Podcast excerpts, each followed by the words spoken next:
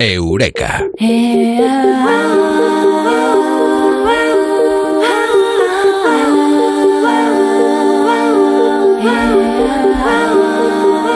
Olemos eh, bien, a veces eh, apesta, es el mundo de los olores, el mundo que determina mucho lo que va a ser nuestro comportamiento. Y a veces no, a veces no.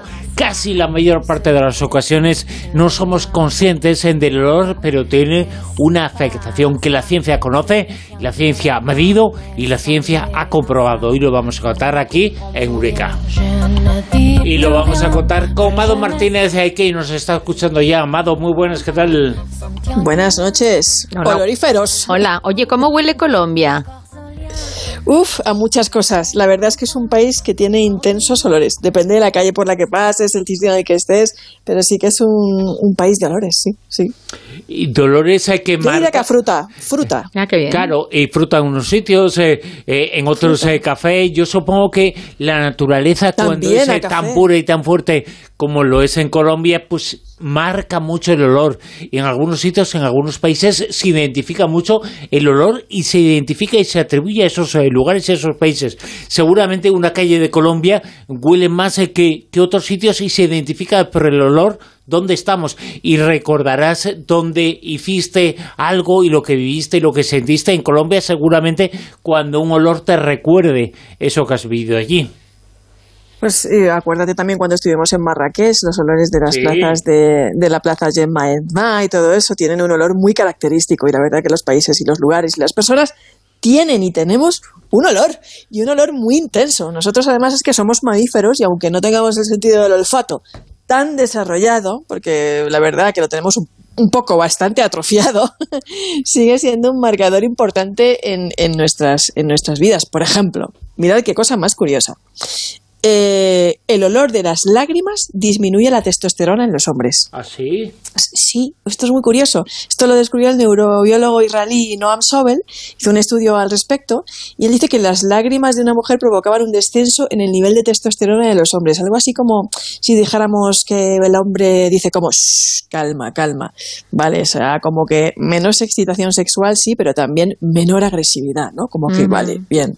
Algo, esto es muy curioso, ¿no? ¿Y al contrario, Pues no existen eh, estudios al respecto. De Ah. hecho, eh, como nos daremos cuenta en este Eurequilla, faltan muchísimos más estudios con respecto al, olor y es un tema súper interesante. Por ejemplo, en otras veces, en otras ocasiones, en Eureka, hemos hablado de unos estudios que se han hecho en salas de cine, lo hemos comentado dos veces, y uno era que el amor estaba en el aire, es decir, que nosotros cuando veíamos una película en una sala X, en experimentos que se hacían, exhalábamos eh, sustancias que, que olían a amor, a excitación, ¿vale? Pero también a miedo, ¿no? Cuando estábamos viendo una película de miedo.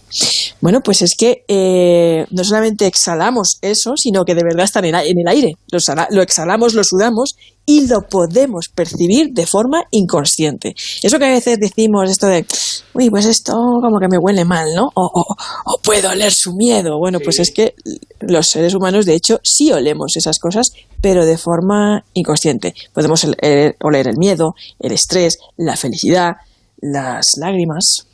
Porque el olor tiene mucho que ver con las hormonas y eso es lo que modifica el comportamiento. Sí, claro que modifica el, comportamiento y más de lo que, lo que parece. Parece que, que tiene que ver bastante con, con cómo nos comportamos y con quién nos relacionamos. Por ejemplo, el olor de los amigos es súper parecido. Es como si fuera el olor de nuestra manada. Es como- Parece que bueno. seleccionamos eh, por el olor un poquito la gente que está en nuestro entorno. Sí, sí, pero es que esto también es muy curioso y muy bonito, un poquito así que, nos controla sin darnos cuenta. No es que sea algo determinante, pero sí influye, ¿no?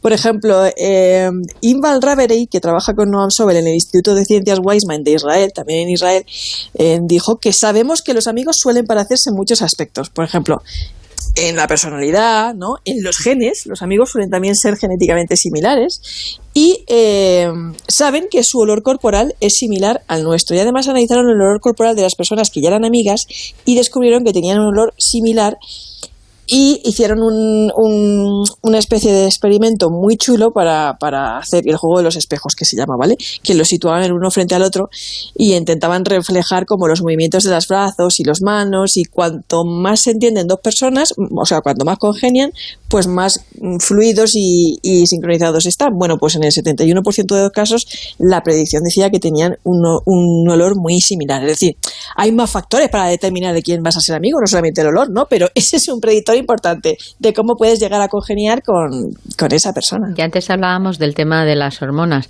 Yo recuerdo, y además una, una, una amiga del, del programa, de, de Elena, la, autora de CSI Momias, que me comentaba que, que cuando su hija, pues eso, era adolescente, que en un momento dado estaba con una amiga y, y como que le abrió la puerta que le pegó una bofetada olor hormonal adolescente. Y yo, mi hijo era más pequeño y, y digo, ah, pues yo no, maja, cuando me tocó a mí. cuando me tocó a mí. Que están arriba jugando.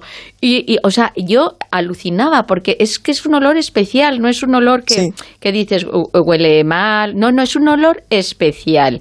Totalmente de, de adolescente, de, de hormonas. Y claro, si ya se juntan dos, pues ya ni te cuento. Si se juntan tres, pues tremendo. Pues- Y yo no me acordaba, yo no tenía esa referencia mía de cuando me había tocado a mí, pero te lo juro que fue decírmelo ella. Y al poco, pues al año o como mucho a los dos años, dije, jolín, qué razón tenía. Eso es, Es que nosotros lo, no, no lo notamos, pero Lo que se dice que sí. la pubertad se huele a la adolescencia también, ¿no? ¿Qué, qué dices, Eh, Mado? Eh, que, que huele a tigre. No, es que eso es cuando íbamos al instituto, cada vez que entraba un profesor en clase, lo primero que decían es, abrid las ventanas. o sea, imagínate una clase en el instituto lleno de adolescentes, que es lo que tú has dicho, multiplícalo por 30, ese olor tan intenso. Entonces los adolescentes, nosotros cuando, cuando éramos adolescentes no lo notábamos, pero los que estaban a nuestro alrededor sí, y los profesores cuando entran en un aula llena de adolescentes normalmente suelen buscar que se abra la ventana muchas veces, yo me acuerdo de eso. Sí, sí, sí que me acuerdo. Ese olor a, a- a tigre adolescente. Eh, bueno, la cuestión es que eh, además llevamos no- miles de años como intentando disfrazar nuestro olor con aceites, con aromas, con no sé qué, que si el jabón ahora, el perfume, el champú, ¿no? Pero la verdad es que elegimos aromas similares a los nuestros, a nuestro olor. Es decir, Ah. que cuando vamos a comprar un perfumito, la marca que elegimos y que nos suele identificar, o el jabón o lo que nos gusta, suele ser porque eh, coincide con nuestro aroma, o se parece, o tiene notas parecidas a nuestro aroma. es una cosa también muy, muy, muy curiosa, ¿no? Y eh, a pesar de que tratemos de disfrazarlo, pues seguimos teniendo una huella dactilar, que es ese olor, ese aroma un- único, ¿no?